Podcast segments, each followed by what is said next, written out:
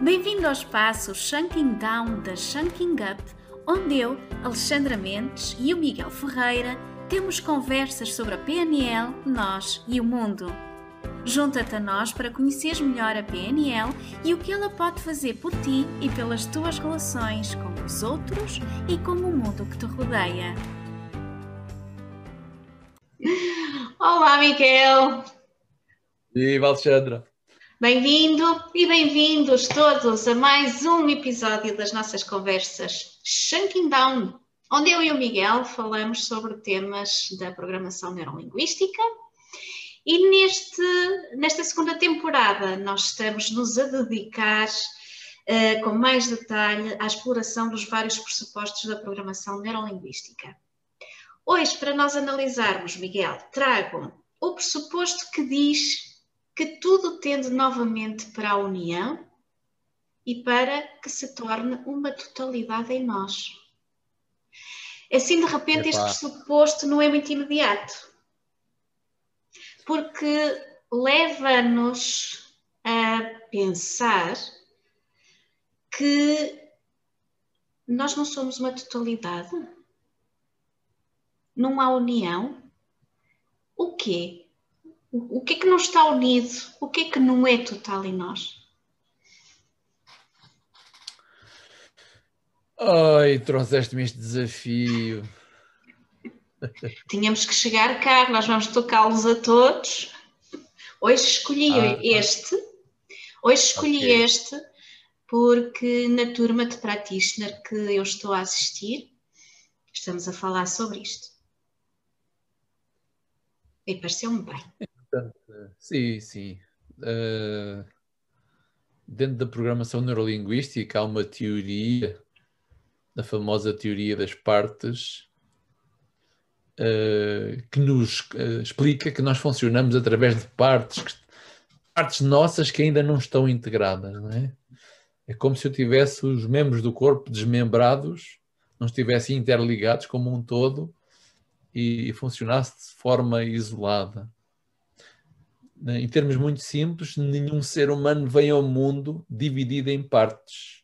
Eu venho como um todo potencial e à medida que vou evoluindo, que me vou crescendo, que me vou adaptando à realidade, vou desenvolvendo certas partes, entre aspas, uh, com a intenção de me proteger, de lidar com a realidade, uh, ou de efetivamente ter uma resposta adaptativa. Né? Quanto mais fragmentado eu funcionar com essas partes, uh, menos efetividade vou ter na vida. O que é que isto quer dizer?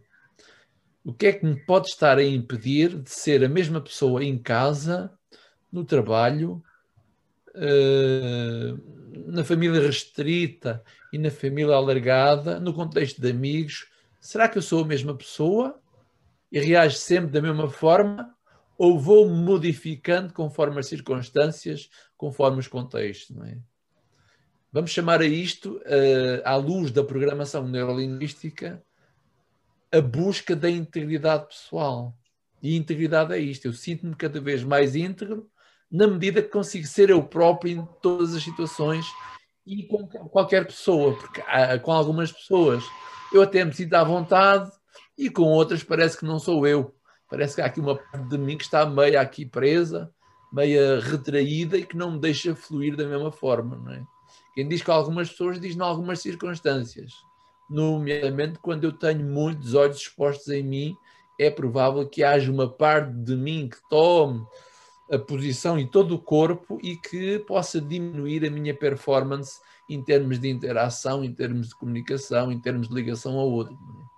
É? Esta teoria de partes funciona no sentido em que, enquanto método de desenvolvimento pessoal, a programação neurolinguística dá-nos a possibilidade de fusionarmos com o todo, de criar mais ecologia na forma como nós interagimos com a realidade. Quer isto dizer que quanto mais fragmentado eu estou, pelas essas partes psicológicas, claro que estamos a falar de partes psicológicas emocionais e não partes físicas, quanto mais desintegrado, menos comunicação efetiva, menos à vontade. O que é que diz o pressuposto? Tudo tende novamente para que se torne uma totalidade e uma unidade em nós. E agora repara nisto. Desde tu as voltas que deres, no final desta tua vida terrena, tu retomas a uma totalidade que já não te mexe. És um corpo único que está ali sem energia lá dentro. Enquanto estiveres vivo, nós estamos aqui no campo da percepção, da reação, da interação, e eu vou funcionando com algumas partes, umas são funcionais, outras nem por isso. Vamos pegar aqui num exemplo prático. O que é que, o que, é que promove, o que é que pode acontecer que nos faça, de alguma forma, desenvolver uma determinada parte ou desativar uma determinada parte? E quando é que isto acontece? Como é que isto se processa na nossa vida? Então, Alexandre, dentro de ti tens aí uma zona de ti que, onde sintetiza as tuas regras pessoais. São aquelas, aqueles princípios que te orientam, que tu validas e que te levam a agir e a avaliar as situações de uma maneira. Estamos a falar de valores, não é?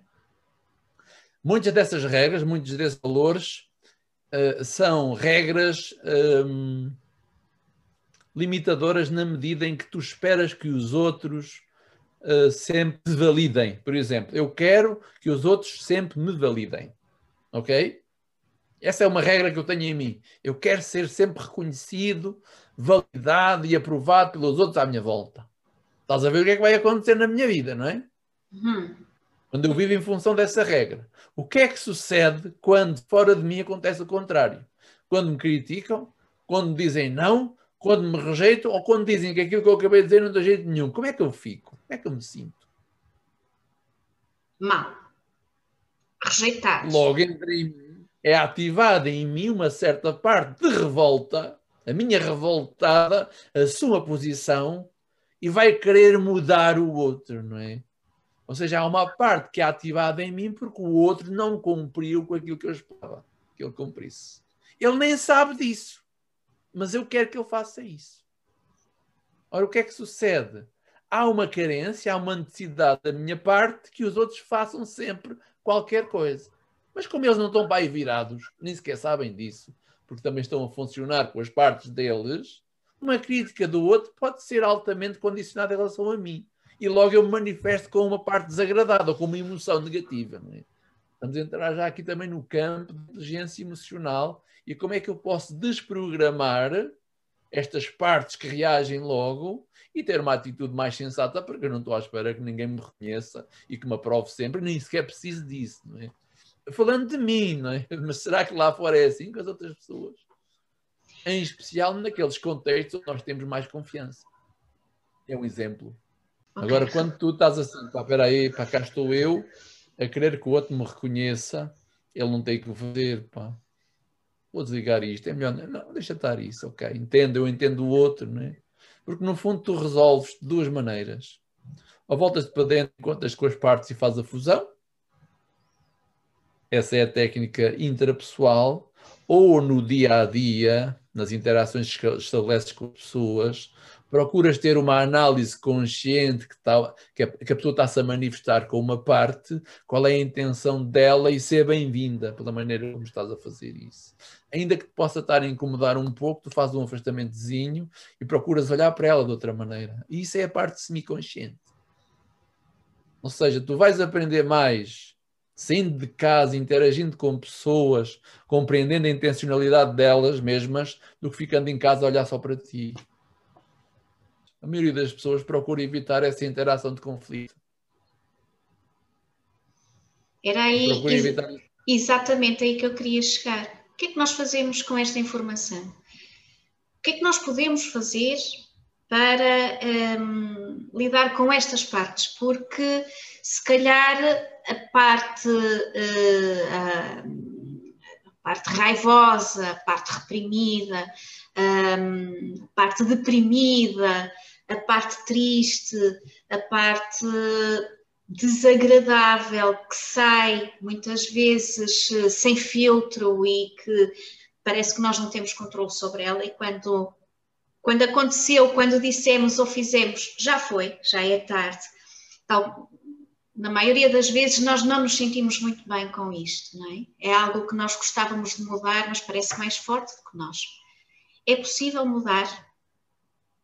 Claro, é possível. É no... O que é que viemos fazer ao mundo? Exatamente essa integridade pessoal, esse crescimento, essa cristandade, essa iluminação, esse desapego ao outro.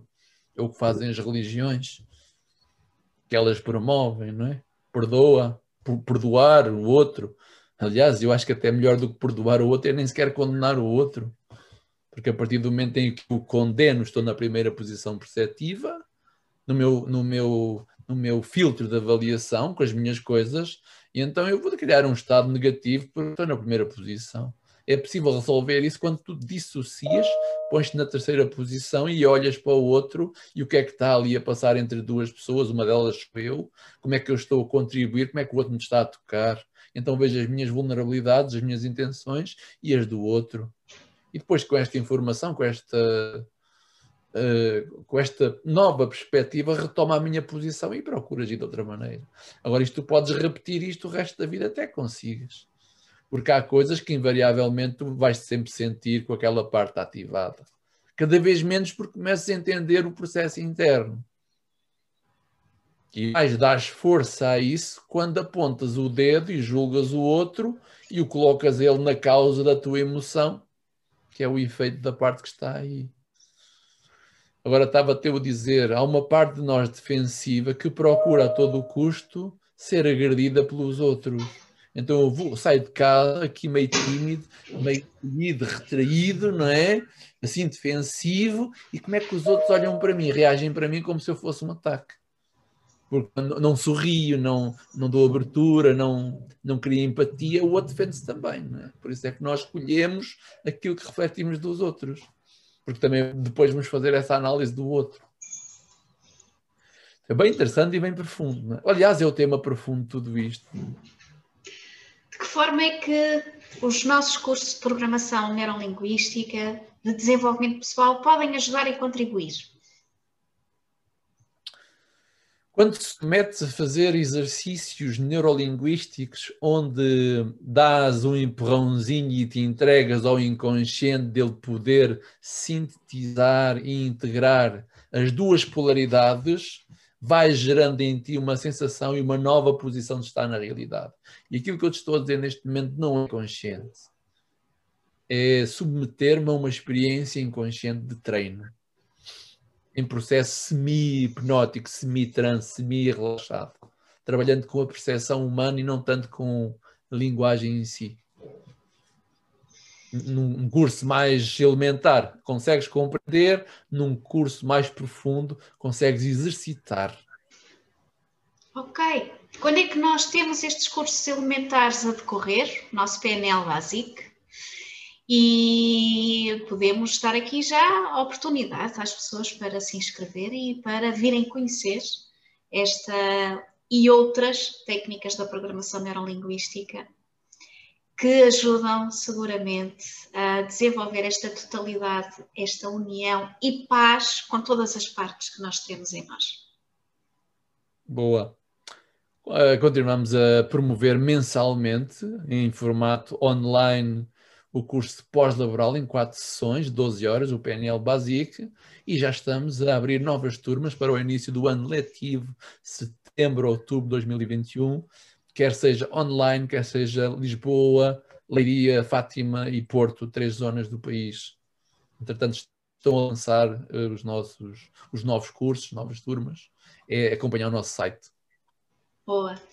Miguel, foi um gosto, como sempre. Um prazer e uma inspiração. Foi um grande desafio. Yeah, obrigado. eu vi-te a suar, eu vi-te uma gotinha aí a escorrer, mas disfarçaste bem. Estou com medo é do próximo. Está quase. Beijinhos. Beijinhos. Fica bem, Tchau. até à próxima. Obrigada.